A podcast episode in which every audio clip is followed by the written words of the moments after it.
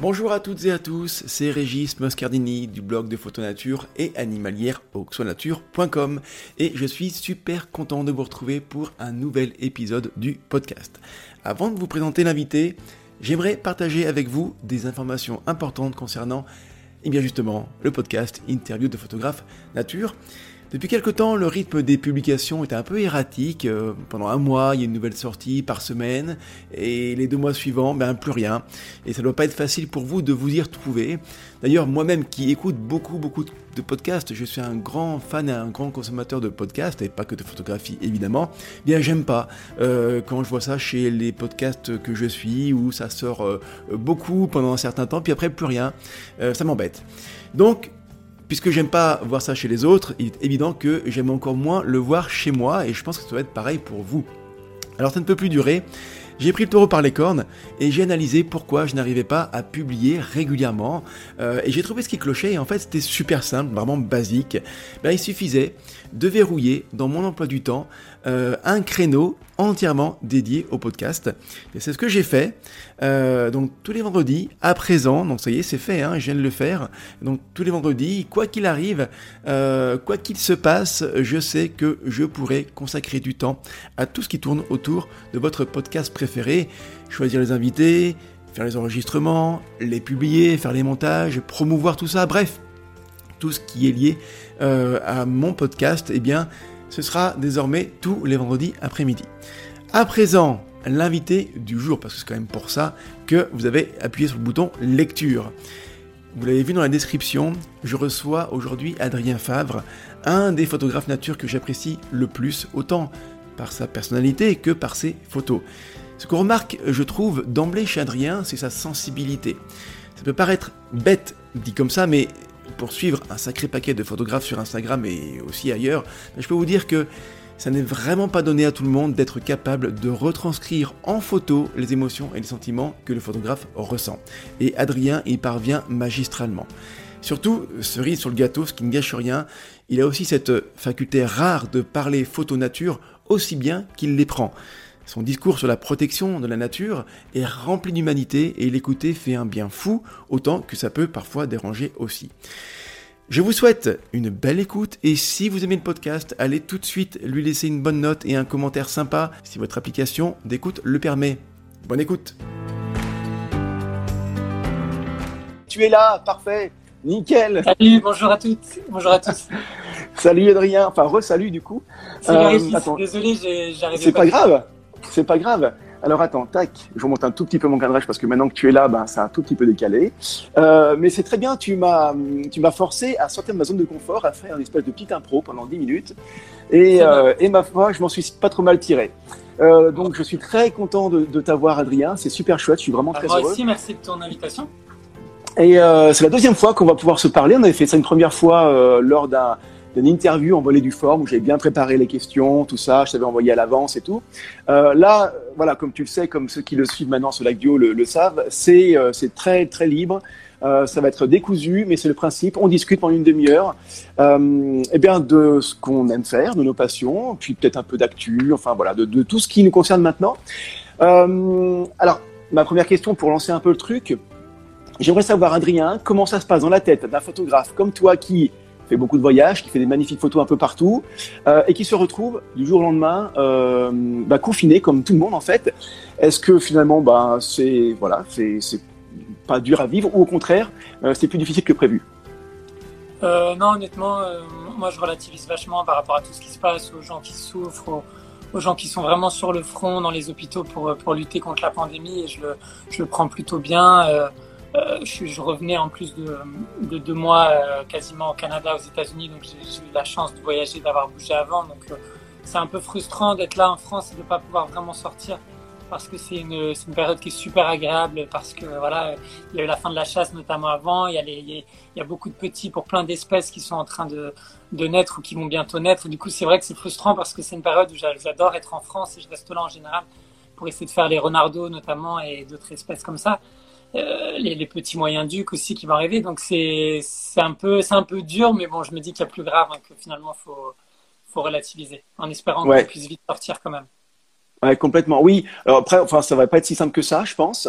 Euh, enfin, ça dépend des activités, mais en tout cas pour la nôtre qui est de, de photographier la faune sauvage, euh, en tout cas chez nous localement, on pourra quand même sortir euh, d'ici quelques semaines, sortir et faire nos premières petites sorties. Mais tu relativises, tu relativises et c'est très bien de le faire par rapport aux gens qui euh, euh, qui sont sur le front en fait, qui souffrent réellement physiquement de cette situation, mais aussi relativiser par rapport à cette nature qui est finalement euh, laissée tranquille par les humains et c'est quand même pas si mal que ça en fait. Hein clairement, ça fait une pause pour la nature qui est juste incroyable et qui, auquel on n'aurait jamais pu, pu, penser ou imaginer en fait. Et, et je crois que c'est une bonne chose. Ça permet de. On voit pas mal d'images aussi. Alors je sais jamais si c'est vrai ou pas d'animaux qui reprennent un peu leur leurs droits, qui sortent un peu plus, qui deviennent moins nocturnes et plus diurnes. Donc je trouve que c'est vachement sympa et c'est un bon. Ça, montre qu'en fait, en changeant un peu nos, sociétés, on pourrait peut-être arriver peut-être à une harmonie un peu plus importante avec. Euh, avec la nature. Ça nous remet tous en question aussi en tant qu'être humain sur nos, bah, sur nos modes de vie, sur notre consommation. Euh, moi, notamment sur les voyages, sur plein de choses. Donc c'est vrai que c'est. Moi, je pense que voilà, c'est peut-être un mal pour un bien. Je crois que l'humanité avait besoin d'avoir des d'avoir peut-être des, petites alertes comme ça et même si c'en est plus une grosse qu'une petite et, je crois qu'on est en plein dedans et que ça, montre qu'il va falloir changer de toute façon même si on le sait depuis 10 15 ans mais c'est un secret de tout le monde le sait, mais on n'ose pas encore aller au bout de, de l'idée de vraiment amorcer un vrai changement qui soit écologique en fait. Comment tu expliques qu'il euh, ait fallu qu'il y ait cette crise d'un virus qui n'était absolument pas euh, prévisible, enfin c'est même d'ailleurs le principe même des, épidémies comme ça, euh, alors que depuis des années, comme tu l'as très bien dit, il y a eu plein d'alertes. Alors déjà, je veux dire, je parle même, pas des alertes des, climatologues qui nous alertent là-dessus justement sur le réchauffement climatique avec l'extinction de certaines espèces, sur la montée des eaux. Enfin bref, on connaît tout ça. Euh, il y a eu d'autres choses. Euh, il y a des études qui montrent très clairement, scientifiquement, que depuis des années, il y a une baisse massive du nombre d'individus euh, dans les pays occidentaux. Je, pense aux oiseaux, par exemple. Enfin bref, c'est pas les, les, indices qui manquent pour clairement montrer que nos activités humaines sont catastrophiques pour la nature. Et en fait, il n'y a jamais eu d'action réelle. Enfin, on va pas se cacher la face, enfin se voiler la face. Il n'y a jamais eu d'action réelle à part quelques petits gestes politiques, des choses comme ça, mais jamais d'action vraiment d'envergure comme celle qu'on connaît maintenant pour laisser cette nature tranquille. Alors qu'il a fallu un petit virus qui nous mette vraiment euh, sur le flanc. Comment t'expliques ça que ce qui, ce qu'il y a eu avant, toutes ces alertes n'ont jamais réussi à, à, à, nous vraiment faire euh, activer la machine de la pause, quoi? On a, on, a, on a un modèle économique de toute façon qui est basé sur la destruction de la nature dans le sens où ce modèle économique est basé que sur le, le fait de, de, s'octroyer les ressources de la nature. Donc à partir de là, on peut pas aujourd'hui la nature ne peut plus cohabiter avec l'humanité dans le sens où tout ce qu'on fait est plutôt néfaste pour la nature. Donc après, pourquoi on s'aperçoit que dès que ça touche à l'humain, dès que ça touche à l'économie, on est toujours capable de trouver soit de l'argent, alors qu'on dit toujours qu'il n'y a plus d'argent, les gouvernements disent toujours qu'il n'y a plus d'argent, mais dès que ça touche soit l'humanité, soit la nature, là on trouve toujours de l'argent, on peut prendre des, des, grandes mesures qui vont tout changer, mais par contre avec la nature, c'est vrai qu'on y va toujours un peu plus à tatillon et qu'on a toujours peur de, voilà, de prendre des vraies, des vraies mesures, et là on, voilà, on s'aperçoit qu'en finalement la nature, elle, elle, bénéficie de mesures qui à la base ne sont pas du tout pour elle, puisque c'est une pandémie qui est en rapport avec l'humanité, même si elle est complètement liée à la nature, puisqu'elle est aujourd'hui, ça a avéré que 75% des pandémies qui touchent l'homme, elles sont liées à l'exploitation animale, donc ou à la destruction de l'habitat des animaux sauvages notamment. Donc on en est là aujourd'hui, mais ça montre bien que voilà qu'en changeant des choses, peut-être qu'en revoyant nos modèles économiques qui sont trop basés sur la croissance et sur la destruction notamment de la nature, qu'on pourrait tout changer. On pourrait tout changer encore aujourd'hui. Alors bien sûr, on ne sauvera pas tout, mais on peut encore changer énormément de choses. Et moi, mm. moi, j'y crois et je crois que c'est au-delà que ce soit un grand drame qui touche l'humanité, je crois que c'est un, c'est une vraie lueur d'espoir qui, qui touche mm. la nature et qui s'en montre que voilà qu'en changeant euh, un minimum chacun de notre côté, parce qu'on a, on a, je pense que le gros problème de l'humanité aujourd'hui, c'est d'attendre beaucoup des, des, réponses des, des voilà des, des, des, politiques, des institutions. Les réponses, elles viendront jamais en fait. C'est vraiment le consommateur qui a le pouvoir à travers, euh, à travers plein de petites choses de la vie quotidienne et qui peut changer ça. Et, et voilà, on voit que dès que l'économie un peu freine ou que, voilà, que ça ralentit, ben, il se passe plein de trucs et que finalement, ouais. je pense que c'est une vraie. Là, voilà, on est tous en train de mettre des masques, on peut plus respirer, mais finalement, c'est c'est la planète qui respire. Elle. Du coup, c'est un peu contradictoire. C'est bien résumé. C'est une belle place, formule. C'est une belle formule. Euh, moi, j'ai toujours pensé que euh, un des vraiment un des vrais leviers d'action, des vrais moyens d'action puissants pour faire changer notre mode d'économie qui est, euh, qui est hyper euh, destructeur, c'était par rapport à la santé humaine. Et je, je, me, je me, disais un peu naïvement que dès qu'on se rendrait compte que finalement notre mode d'économie avait une vraie, euh, euh était néfaste pour la santé humaine. Du coup, ça allait faire prendre conscience de ça aux politiques, aux gens, et qu'on allait changer les choses. Et en fait, tu te rends compte que non, parce qu'on sait pertinemment que tous les ans, il y a des dizaines de milliers de morts à cause de la pollution, voire même peut-être même des centaines en fait, à cause de la pollution. Hein. Je pense qu'en région parisienne, ou dans les grandes villes en tout cas, l'asthme, les, euh, les allergies, pour les choses les moins dramatiques, mais après pour les, euh, j'imagine des cancers, des choses comme ça, il y, y, a vraiment des milliers, voire centaines de milliers de morts tous les ans à cause des activités humaines. Et malgré ça, alors qu'on le sait, je pense que les gouvernements le savent, il n'y a pas eu de confinement, tu vois, pour dire, attendez les gars, ce qu'on fait là, ça nous tue, ça nous tue, alors on fait une pause et on voit ce qui se passe. Tu vois, on n'a jamais fait ça en fait. Euh, c'est en ça que moi j'ai un peu peur quand même quelque part qu'il faut vraiment à chaque fois qu'il faudra attendre une espèce de crise, quelle qu'elle soit, là c'est un virus, ce serait peut-être autre chose un autre jour, mais qu'il faudra quand même à chaque fois attendre une crise pour bah, se prendre une claque dans la gueule et, euh, et arrêter les conneries jusqu'à la prochaine quoi. Bah, je, ne sais pas comment toi tu vois, mais euh... ouais, carrément. C'est très humain. Je crois que c'est très humain d'être au pied du mur pour prendre des, des, vraies décisions. Et là, ça le montre encore. Euh, le confinement, c'est quelque chose qui est tout à fait justifié et qui est très bien parce que là, on voit déjà qu'il y a quand même beaucoup de morts. Et j'ose même pas imaginer le nombre de morts qu'il y aurait eu s'il n'y avait pas eu ces confinements un peu partout sur la planète. Je pense qu'on n'imagine même pas ce que ça aurait, pu être avec des, des, hôpitaux complètement débordés parce que le problème, c'est qu'on n'arrive pas à soigner les gens. Donc, euh, ouais, mais il faut attendre ça. Il faut attendre que qu'on soit au pied du mur. Le problème, c'est que voilà, chaque jour qui passe, c'est le grand drame dans le réchauffement climatique, c'est que c'est que chaque jour qui passe, on ne pourra pas revenir au jour d'avant. Et ça, les gens ont du mal à comprendre. On se dit toujours que, que ben non, en fait, en changeant, on arrivera. Non, en fait, avec le réchauffement climatique, chaque jour qui passe, c'est un jour perdu. Donc, par exemple, pour moi, aujourd'hui, c'est vraiment le, le, plus gros combat, notamment pour, pour la protection de la, de la nature, ou même, même pour l'espèce humaine, hein, finalement, parce qu'on va le payer aussi. Carrément. Il y a aussi plein d'autres combats, tels que la, la perte de l'habitat. On est dans un monde où on est 8 milliards d'humains. Je veux dire, ça devient, ça devient complètement fou. Je sors souvent une statistique comme ça qui dit que si on prend tous les mammifères terrestres de cette planète, en a 36% qui sont des humains, 60% qui sont des mammifères terrestres qui ah sont faits pour nourrir les humains, et 4% ah seulement qui sont des mammifères sauvages. Donc on en est là aujourd'hui, on en est dans des problématiques comme ça, où en fait l'humain a complètement euh, presque asservi tous les autres êtres vivants de la planète. Hmm. Euh, on, on, leur a même mis parfois une valeur marchande quand tu vois dans le hmm. commerce de la fourrure ou le commerce, même le commerce industriel de la viande ou hmm. autre, et c'est quand même un petit peu finalement, euh, c'est assez triste qu'on en soit rendu là quoi. On s'est vraiment octroyé une place qui n'est pas la nôtre du tout on est tout en haut de l'échelle de, la, chaîne alimentaire aujourd'hui, mais on n'a plus du tout de, comment dire de, concurrents ou autres. On a vraiment, on a, on a créé un monde pour l'homme et par l'homme. En fait, c'est un peu compliqué. Ouais, t'es, es, super fort en, punchline, en phrase, euh, phrase choc. Là, celle-ci, il faudrait la noter en fait. Elle est, non, mais c'est vraiment intéressant. Et euh, toi, qui, euh, Adrien, tu, tu aimes les animaux, on le sait, la nature, on le sait, mais tu aimes aussi les humains. Tu as un deuxième compte en fait de voyage, et, et je pense que tu aimes fondamentalement l'humain. Euh, et toi qui as pas mal voyagé, Moi, qui as rencontré. Pas sans l'autre, c'est le gros problème aujourd'hui. Souvent, je vois des gens, des, entre guillemets, je vais appeler ça des animalistes, qui quand, viennent à détester l'humain, en fait. Pour moi, tu, ne peux pas détester l'humain, aimer les animaux. Tu peux pas détester les animaux, aimer l'humain. Il faut aimer le vivant dans son ensemble. Et je crois que c'est le gros problème aujourd'hui. T'as pas un camp à choisir, en fait. Ouais. Ouais. Et, justement, je voulais te demander par rapport à ça. Et bah, tu vois, donc tu m'as conforté dans ce que je pensais de toi. Et euh, toi, tu as rencontré quand même beaucoup de monde. Tu as discuté, j'imagine, avec pas mal de gens également. Donc, je pense que tu as une vision assez fine de ce que c'est que l'être humain. En tout cas, toi, ta, ta, perception, elle est, elle est comment? Elle est plutôt positive euh, par rapport à l'être humain, à ce que tu sais, ce que tu sais d'eux, ce que tu sais de nous, comment tu as vu les choses, ou plutôt négative par rapport à nos euh, comportements? non, honnêtement, j'ai avant donc avant de faire de la photo animalière, je faisais beaucoup plus de photoreportages, de la street photo, donc sur l'humain. Justement, c'est vrai que j'ai eu la chance d'aller dans des pays euh, euh, avec des gens voilà, qui, qui même parfois vivaient sous le seuil de pauvreté. C'est souvent dans ces pays-là où j'ai rencontré les gens les plus sympathiques, les plus ouverts, qui étaient prêts à tout te donner alors qu'ils n'avaient rien finalement.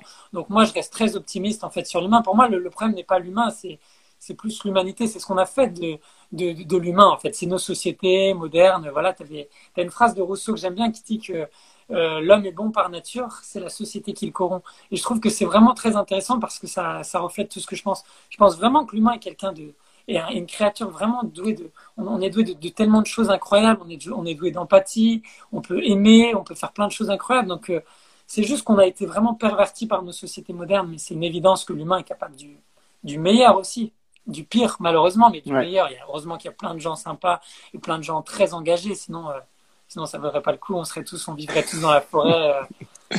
voilà, ce serait isolé. Et, euh, et c'est vrai que, comme tu l'as dit, c'est ça. C'est ouais, c'est la, la société humaine, en tout cas nos sociétés à nous, occidentales, qui, qui, euh, qui pervertissent nos, notre fond, qui, qui est bon, j'en suis convaincu. Euh, et tu vois, j'ai écouté un podcast récemment, c'est un podcast euh, économique, ça, ça s'appelle Splash, ça dure 20 minutes, c'est très bien fait, c'est un sujet fait par deux, deux profs d'éco. moi qui suis fan des podcasts aussi, j'adore particulièrement. Et il y avait un sujet qui était, en gros, est-ce que devenir riche euh, change les personnes. En gros, c'était ça, quoi. Hein.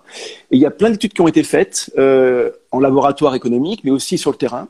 Et ils se sont rendus compte, et il y a un consensus scientifique là-dessus, que euh, en fait, effectivement, l'argent a plutôt tendance à rendre les gens égoïstes. Je résume vraiment en quelques mots à des, des, des, des dizaines d'études et des méta-études, mais ce qui ressort, c'est que l'argent euh, a tendance à rendre les gens égoïstes. Voilà. Que tu sois né avec une cuillère d'argent dans la bouche, donc euh, que tu hérites de l'argent, que tu le gagnes à la sueur de ton front, quoi qu'il arrive, au final, tu as tendance à vouloir le, le garder, donc à devenir un peu plus égoïste.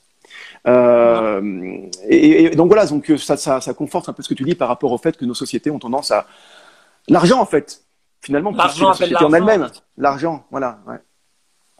Donc c'est carrément pas simple. C'est un sujet qui est à chaque fois hein, dans toutes les discussions que j'ai depuis le début de ce live duo, c'est ce qui ressort, c'est que euh, euh, on pense vouloir régler quelque part un problème et en fait on se rend compte qu'il est rattaché à un autre problème, que lui-même est rattaché à un autre problème et qu'au final c'est systémique. C'est ça qui, est très difficile, c'est que c'est systémique et que euh, et que ça va être très compliqué de sortir de là. Toi, Adrien, en tant que photographe, tu cherches le beau en fait il suffit de voir ton compte, hein, tu cherches le beau. Euh, Est-ce que c'est pour toi la meilleure façon d'alerter les gens sur l'état du monde? Euh, En gros, voilà, pourquoi tu allé chercher le beau pour alerter les gens sur la nature, alors que on peut faire ça différemment? Euh, je pense souvent, je prends paquet des paquets de cigarettes, on pourrait aussi montrer ce qui est, ce qui est moche, quoi, ce qui, ce qui, les horreurs de, faites par l'homme. Hein. Et tu. Alors, c'est ça. Alors, pourquoi tu es plutôt allé sur le, sur le beau, en fait?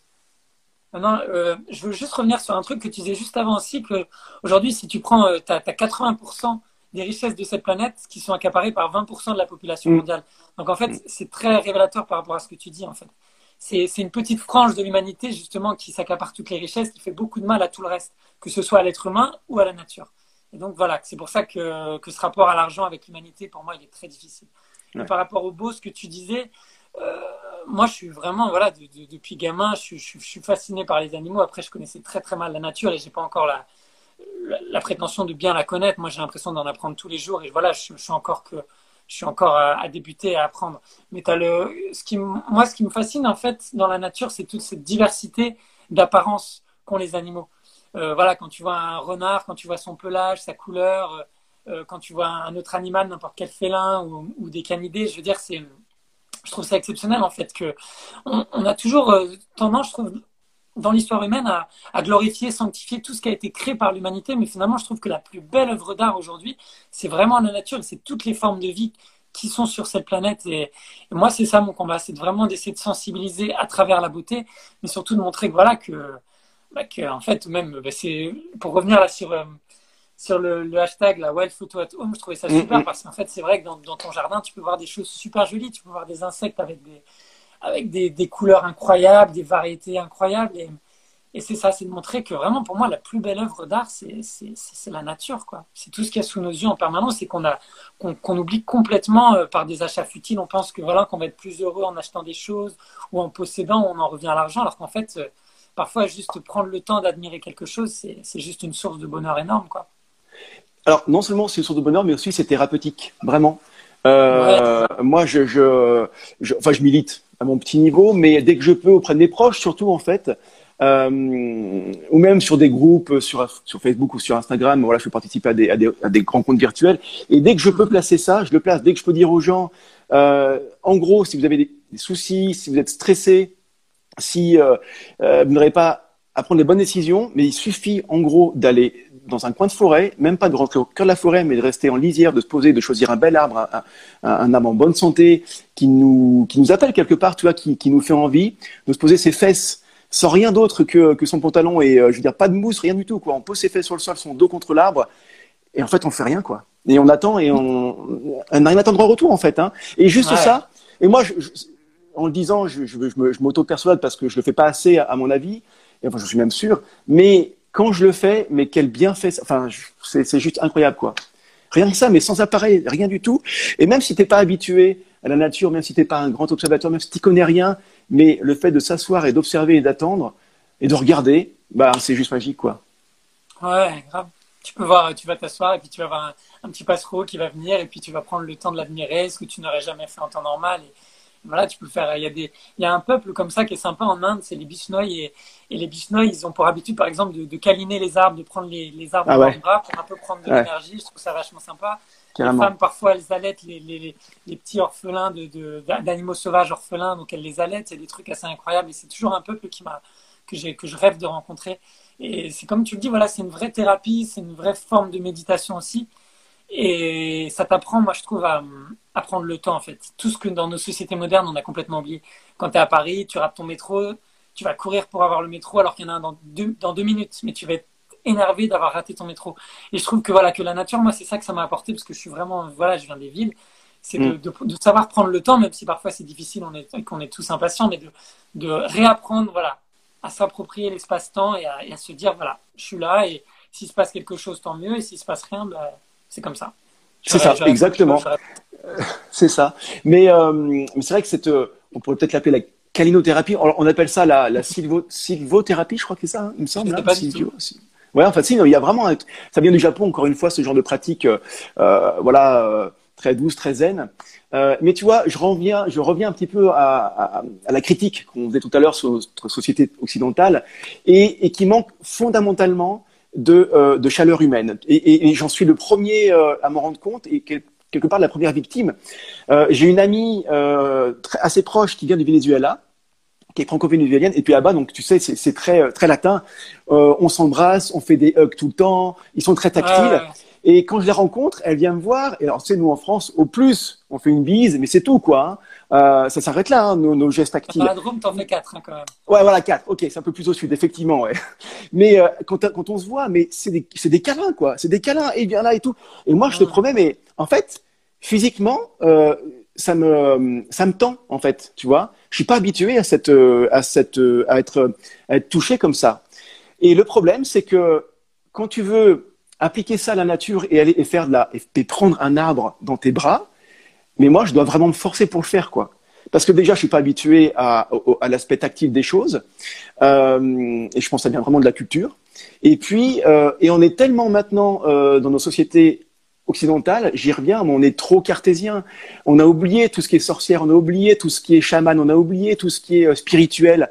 Et tout ce qui est lié à la spiritualité, ça fait peur. Ça, ça, euh, maintenant, ça va mieux, hein. mais euh, tu, tu, reviens même pas si longtemps que ça en arrière, mais il y a 5-6 ans, quand tu parlais de méditation, tu vois, de pleine conscience, mais euh, tu, tu, passais pour un, pour un gourou, quoi. Hein. Maintenant, ça va ah. beaucoup mieux. Euh, mais on vient de loin et c'est pas, on n'est pas encore arrivé quoi. Euh, et, et toi, je voulais... on se rattrache à, quelque chose qui est très dans le réel, même quand les gens parlent aujourd'hui de communication interespèce avec les animaux, etc. C'est des choses qui nous font peur, alors que des, des, peuples natifs comme les Indiens ont toujours pratiqué ça, ont toujours communiqué en fait. Et puis si tu vas dans la nature, tous les animaux communiquent entre eux. Quand j'étais, moi, ça m'avait fasciné la première fois que je suis allé en Inde. Les, quand il y a un tigre, tu as, une espèce de singe qui va émettre un son que vont reconnaître les, les, euh, euh, cerfs là-bas, qui vont aussi créer, qui, vont aussi émettre un son. Et puis, grâce à ces sons, ils vont prévenir les autres animaux qui sont potentiellement des proies du tigre pour dire attention, il y a un tigre, soyez sur vos gardes ou, ou allez-vous-en. Et en fait, je crois que juste que l'humain a oublié ça.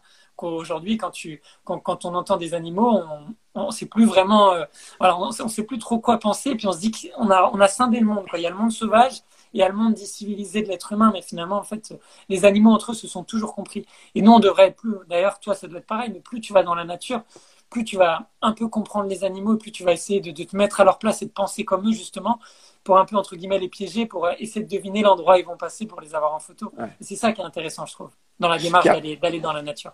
Complètement. Et je pense que, euh, pour moi, la, quelque part, la vraie bonne porte de sortie et ce qui donne un peu espoir dans notre situation actuelle et par rapport à l'humain, ce serait ça, tu vois, ce serait l'espèce d'aller un peu plus vers le développement personnel. Mais il y a plein de portes d'entrée, quoi. Hein. Ça peut être du dev perso. C'est comme ça que moi j'y suis rentré, c'est par la nature. Mais ça peut être par rapport à ton métier. Tu sens que tu, euh, tu travailles trop et que tu es pas loin du burn-out. Bah, finalement, tu t'intéresses un peu à la méditation, tu t'intéresses un peu à, à, je sais pas, à pleine conscience. Et puis, c'est une porte d'entrée en plus, quoi. Et au final, tu t'intéresses un peu plus, euh, et puis tu vois qu'il existe des choses pour voilà, pour euh, te recentrer sur les choses intéressantes et les choses essentielles. Et c'est comme ça que je pense qu'on peut arriver à s'en sortir. Le problème, ben, c'est que euh, on en revient à la vraie source de la société, c'est-à-dire c'est le consumérisme, c'est-à-dire que c'est le loisir. Je dis pas que c'est mal en soi, mais c'est juste, c'est trop quoi, c'est trop plein en fait. Hein. C'est comment, c'est comment on bouffe, c'est euh, c'est pas. Ça va trop vite ça va trop vite. C'est la dose qui fait le poison, quoi, en gros. Hein. Euh, c'est pas, mal en soi de regarder une série Netflix. C'est pas mal en soi, en fait. Tu te fais du bien, tu te fais plaisir, tu, tu vis des émotions, certes pas procuration, mais ça peut être intéressant quand même.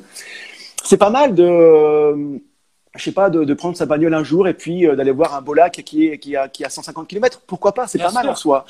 Mais si, si tu le fais tout le temps, tout le temps, tout le temps, là, effectivement, c'est la dose qui fait le mmh. poison et, et, et c'est ça qui est un peu difficile en fait. C'est ce que je pensais notamment sur les voyages, le fait qu'aujourd'hui on stigmatise de plus en plus le fait de voyager, le, tourisme de masse, et c'est vrai que ça peut être très très compliqué.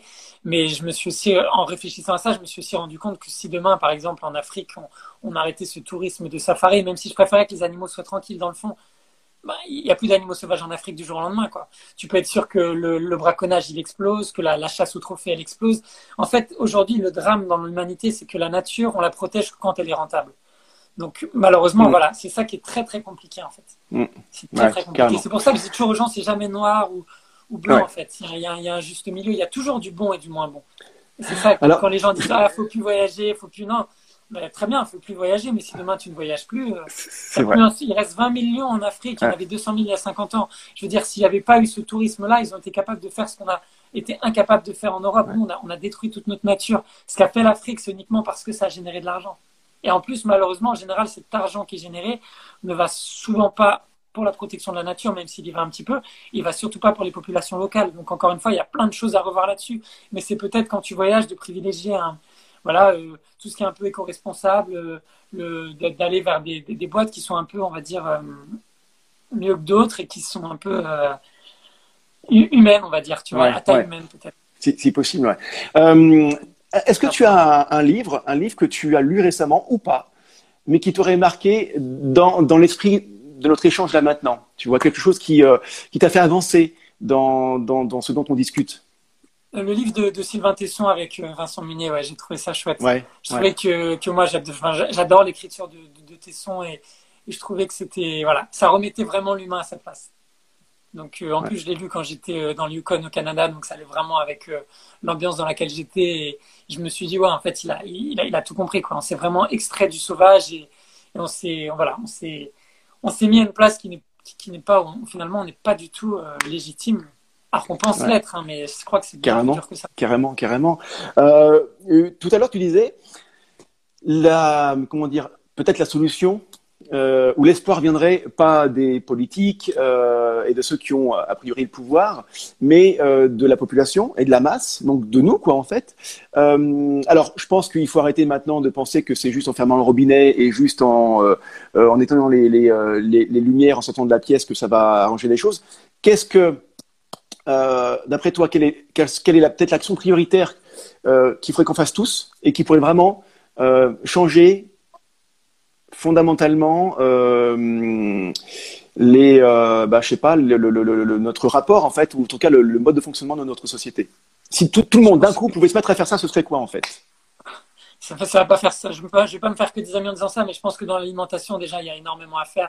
C'est-à-dire qu'il faut vraiment essayer de de limiter notre consommation de viande, de, de limiter notre, notre, consommation aussi de poissons, parce qu'aujourd'hui la pêche elle est en train de détruire les océans, l'élevage industriel aujourd'hui c'est la première cause de disparition des animaux sauvages. Donc euh, voilà, de faire prendre conscience aux gens, ceux qui s'en sont capables même d'essayer d'arrêter tous les produits d'origine animale, ou pour ceux qui s'en sont pas capables, encore une fois, parce que le but c'est pas de juger les gens, c'est de complètement diminuer, de privilégier des, choses plus responsables, d'aller vers le bio, et c'est pareil aussi pour les, les fruits, les légumes les pesticides, c'est une catastrophe. Je veux dire, aujourd'hui, s'il n'y a plus d'insectes et du fait qu'il y, ait plus d'oiseaux aussi, du fait qu'il n'y ait plus d'insectes, c'est aussi parce qu'on utilise des, produits phytosanitaires, qu'on est sur des, sur des pesticides. Voilà, le, le fait aussi que je pense qu'en France, il, faudrait notamment avoir des vraies zones de, de protection de la nature. Aujourd'hui, par exemple, les parcs naturels en France, il y a encore beaucoup de pastoralisme et de choses comme ça. C'est des choses que tu ne vois pas du tout au Canada ou aux États-Unis. En fait, au Canada, aux États-Unis, quand tu vas dans les parcs nationaux, il n'y a aucune activité humaine. Alors certes, ils ont des pays 20 fois plus grands que les nôtres, Mais je crois vraiment qu'à un moment donné, quand tu n'as que 1% du territoire en France qui est vraiment protégé, je pense qu'à un moment donné, voilà, il faut, redonner de, l'espace aux sauvages, il faut redonner un peu de la place, il faut, nous redonner aussi une place qui serait vraiment la nôtre, et c'est de comprendre qu'il ne faut pas scinder l'humanité d'un côté, la nature de l'autre. On doit vivre dans la nature, on doit apprendre à vivre dans la nature. Moi, je suis toujours très attristé quand j'entends euh, quelqu'un qui me dit ah mon renard il est venu bouffer mes poules. Oui, mais tu vis à la campagne, donc tu prends ce risque, tu as ce risque-là. Donc si le renard a bouffé tes poules, c'est parce que toi, tu n'as pas bien protégé tes poules. Mm. C'est pas de la faute du renard. Lui, il n'a pas le discernement de savoir que tel animal, il a le droit de le manger, l'autre pas. C'est beaucoup plus complexe que ça. je crois qu'à un moment donné, l'humain, il est incapable de se remettre en question lui-même et de se dire, OK, tout ce qui se passe en fait sur la planète aujourd'hui, c'est de notre faute. On a toujours tendance à dire, oui, c'est de la faute des politiques, oui, c'est de la faute des, des, des lobbies, etc. C'est vrai que, bien sûr, ils participent énormément. Mais si ces gens-là font ça, c'est que si derrière, il y a un vrai public qui mm. consomme, qui fait n'importe quoi. Donc, moi, je pense qu'il faut vraiment changer ça et revoir notre rapport à tout ça. Et, bien sûr qu'aussi, il doit y avoir des réponses politiques. Et, mais le problème, c'est qu'elles ne viennent pas. Donc, on ne va pas les attendre, ces réponses politiques, et on va, on va prendre, je pense, des, voilà, des, petites mesures. C'est ce que je te disais, c'est que chacun peut changer un peu notre alimentation, manger moins de viande, manger moins de poisson, manger, manger plus bio, même si c'est cher. Et encore une fois, c'est super difficile de dire quoi que ce soit aux gens parce que parce que le bio, ça devrait être la, ça devrait être la normalité, en fait. Ouais, mais tu vois, par rapport, par, par, rapport au bio, moi, je, vais, je fais mes courses. Euh, on avait fait une, on était passé par une AMAP il y a quelques temps, ça s'est cassé la figure, donc on n'a pas continué euh, à regret. Et du coup, on va à la Biocop. Voilà, on va à la Biocop. et, euh, et, en fait, si tu veux, je me suis rendu. Alors, j'y suis d'abord allé pour le bio, effectivement, mais quoi que le bio, on peut aussi trouver dans les grandes surfaces. Enfin, c'est du bio et pas bio, quoi. Un peu, enfin, bon, voilà. Mais euh, et en fait, je me suis rendu compte d'une chose que j'avais pas anticipé, et euh, c'est le rapport, le contact humain euh, que j'ai avec les gens qui travaillent là-bas. Il y a peut-être cinq ou six personnes qui sont là-bas, si tu veux. Et donc, du coup, c'est euh, bah, comme si tu allais voir, j'imagine, à l'époque, dans les années 50-60, ton petit épicier du, du, coin de la rue, quoi. Donc, tu, euh, tu sympathises, tu peux même discuter, enfin, maintenant un peu moins, du coup, mais, euh, mais et, en fait, tu retrouves quelque part euh, ce qu'on a lâché en fait avec les grandes surfaces et ça c'est un vrai fléau quoi hein, les grandes surfaces tu euh, c'est hyper c'est impersonnel c'est inhumain c'est euh, pour le personnel, c'est mal payé, c'est des horaires nuls. Il euh, y, a, y, a, y, a, pas d'humanité, il y a rien. Les produits, j'en parle même pas. Je dis pas que c'est la bonne solution, ou en tout cas la meilleure solution, les biocoop, mais en tout cas, ce sont des magasins à taille humaine où les gens, tu les rencontres et tu les vois tout le temps. Il euh, y a un gars, moi franchement, il y a un gars, c'est le petit, celui qui s'occupe des, des rayons fruits et légumes. Bah, c'est, je sais pas mon pote, mais euh, on discute un peu, quoi. Et puis, je pose des questions et c'est ça, ça fait exactement. Et au début, je n'osais pas, quoi, tu vois, un peu, encore une fois, cette espèce de, de barrière qu'on se met depuis, depuis qu'on est né. En tout cas, moi, c'est comme ça, avec les gens chez qui tu vas acheter des choses, quoi. C'est euh, le rapport client et, et vendeur. Et en fait, c'est plus un rapport de passionnés et de un rapport de, de personnes qui sont qui ont la même passion, la même envie de protéger la nature, quoi. Euh, c'est le commerce de proximité qu'il faut. Bah, c'est ça, ouais. D'aller euh, chez, chez l'éleveur du coin, à la limite, si tu veux manger de la viande, euh, ou, ou, privilégier l'agriculture à côté de chez toi, et tout ça, on sait plus le faire. On mange des, des fruits, des légumes qui viennent de l'autre bout du monde. Par exemple, c'est con, mais tu vois, tout ce qui est bouteille en plastique, il y a encore quelques dizaines d'années, aujourd'hui, tout était consigné, le verre. Pourquoi C'est vrai, c'est vrai. C'est complètement stupide. À une époque, on... voilà, même quand tu vas encore en Afrique aujourd'hui, tu as, as, des endroits où le verre est encore consigné. Il y aurait quelqu'un qui passerait une fois par semaine récupérer ton mm. verre ou tu irais le déposer à un endroit, je veux dire, ce serait c'est pas la mer à boire, c'est des changements sociétaux qui sont tout à fait possibles. Arrêter avec ce plastique que tu vois partout quand tu achètes des fruits qui sont empaquetés dans du plastique, c'est devenu complètement n'importe quoi en fait. On en est arrivé où, voilà, quand tu as, un fruit qui a une peau et on va quand même te le mettre dans du plastique. Et on en est là et personne, pendant très longtemps, tout le monde se disait que les ressources de la planète, elles, sont, elles étaient inexploitables, que, que comment dire, elles inépuisables. Inépuisables, Ouais. et puis en fait, on en est là aujourd'hui à se dire, mais qu'est-ce qu'on a fait pendant 30 ans, quoi? C'est ah, vraiment notre génération, quoi. Les trentenaires aujourd'hui, finalement, la génération de mes parents aussi, on a, on a vachement fermé les yeux là-dessus. On a été persuadé pendant très sur, longtemps. Sur deux générations, ça c'est parti vraiment en sucette, quoi. Complètement, ouais. C'était complètement fou, quoi. La recrudescence du plastique, le, le, le, chalutage à gogo des océans, hmm. quand, tu, quand, on, quand tu lis que qu'on dit que les océans seront vides avant 2048, c'est terrible. Moi, je suis pas pour, pour, Je veux dire, je suis un ancien pêcheur. Aujourd'hui, je consomme plus de poissons, mais, j'ai encore des amis pêcheurs. Et, et euh, je veux dire, c'est pas sur les pêcheurs forcément qu'il faut, qu'il faut taper du poing. C'est surtout ces chalutiers qui ravagent les océans, quoi. C'est vraiment quelque chose de terrible. Mais, mais encore une fois, voilà, moi, je dis toujours aux gens, les gens qui veulent continuer à manger du poisson, c'est qu'il faut, il faut avoir une il faut s'obliger à, à, manger que du poisson de ligne, par exemple, en fait. C'est-à-dire que tout ce qui est issu des chalutages, c'est juste l'horreur. Comment tu le sais ça? comment, comment on le sait concrètement Un truc très, très concret, comment on le demander, sait Il faut demander tout ce qu'on mange. Moi, je pense que quand on arrive dans un restaurant, quelqu'un veut manger du poisson, il demande euh, comment a été pêché ce poisson, d'où il vient? Et s'il n'a pas été pêché à la ligne, on ne prend pas. quoi.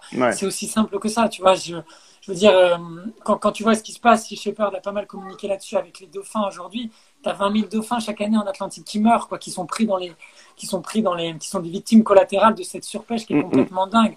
As, je crois que tu as 9 chalutiers en France qui pêchent en grande profondeur sur les 11 en Europe qui, qui appartiennent à Intermarché. Donc, c'est des, des, des, navires qui ravagent tout, qui raclent les fonds, qui, il n'y a plus de vie en fait. Pendant des années, il n'y a plus de vie après le passage de, de ces bateaux-là. Donc on en est encore là et puis tout le monde ferme les yeux, puis tout le monde se dit ah c'est pas grave, les océans seront vastes. Mais non, les océans sont pas vastes en fait. Euh, c'est juste terrible ce qui est en train de se passer. A 1600 milliards d'animaux marins chaque année qui sont tués pour le ouais, C'est incroyable. On pêche des, poissons qui, ont, la taille, qui n'ont pas encore eu le temps de se reproduire. En fait, on est en train de, de complètement tout ravager. Quoi. Et c'est nos enfants, les générations futures qui vont payer ça. Et on ne peut pas leur laisser un monde comme ça parce qu'on va avoir vraiment du mal à se justifier. Quoi.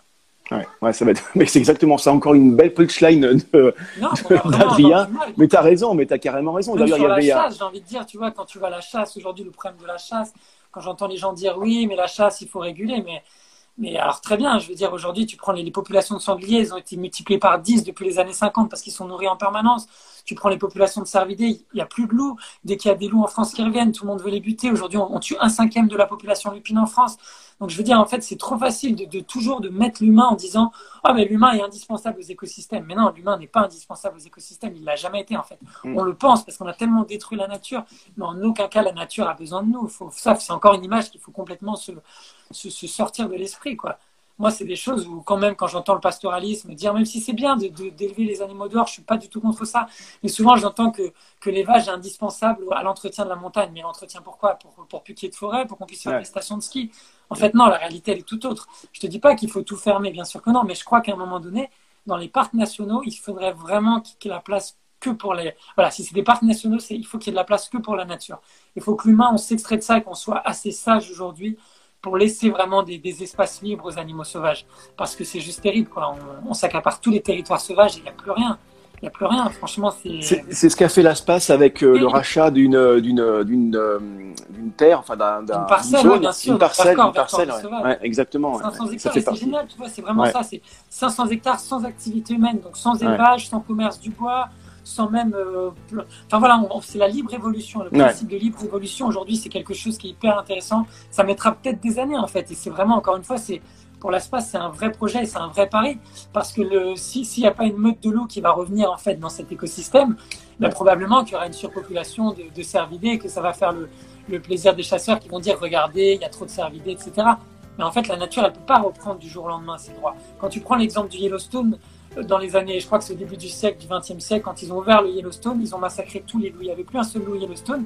Et puis il y a eu les, les wapitis, les, les, bisons, il y en a de plus en plus. Et ils ont commencé, voilà, quand tu prends le Yellowstone aujourd'hui, j'étais il y a deux mois, il n'y a plus de forêt, quoi. C'est un parc qui a été très, très, très abîmé. Et aujourd'hui, on voit la, pousse des arbres qui commence ou d'autres sortes de plantes grâce au retour du loup, parce que le loup, en fait, a, régulé, parce que c'est les vrais chasseurs, c'est les seuls chasseurs légitimes aujourd'hui pour moi, les grands carnivores ils ont vraiment régulé et ils ont fait en sorte que d'autres espèces puissent, comment dire, revenir à nouveau Yellowstone, que la végétation renaisse en fait. Et, voilà, la nature elle est très équilibrée sans nous. Elle a vraiment pas besoin de nous. C'est encore une fois, c'est c'est vraiment se prendre pour Dieu quoi de penser un truc pareil. C'est complètement dingue en fait. C'est se prendre pour Dieu, comme tu l'as très bien dit, et c'est de l'héritage. Euh, euh, c'est pas le meilleur héritage de notre société judéo-chrétienne, quoi. Ça, c'est sûr. Non, euh, ça c'est terrible, c'est terrible. Il y a d'autres formes de vie. Euh, ouais, c'est dommage parce que je pense que, enfin bon, on va pas. Et puis, de toute façon, et, mais c'est l'heure, Adrien là. Ça fait, euh, ça fait plus d'une demi-heure. Mes enfants sont revenus à la maison et, euh, et, comme je suis dans le salon en plus là, j'y vois, ils marchent doucement et tout ça. Là, ils osent pas faire de bruit. Donc, je vais laisser reprendre la vie à la maison tranquillement. merci, mille merci Adrien d'avoir participé à ça. Bravo pour tout ce que tu fais. C'est, bah, c'est, merci. Euh, je prends le compliment avec vraiment avec beaucoup de, de bonheur et, euh, et, je te retourne ce compliment. C'est, c'est, vraiment génial ce que tu fais également, Adrien. Merci, Adrien. Merci à tous. Merci à vous tous. Merci. Merci À très bientôt. ciao. ciao. Merci à vous d'avoir écouté cette interview. J'espère qu'elle vous a plu. Si l'application sur laquelle vous écoutez cet épisode-là permet de laisser un commentaire ou une notation, ce qui serait vraiment sympa, ce qui me ferait très plaisir, c'est que vous laissiez justement une note. Évidemment, le mieux c'est de mettre une bonne note, 5 étoiles, euh, ou un commentaire, et ou un commentaire c'est le meilleur moyen de faire connaître le podcast et de faire en sorte que le plus de monde possible puisse découvrir ce podcast et en profiter. Un immense merci à vous si vous faites ça.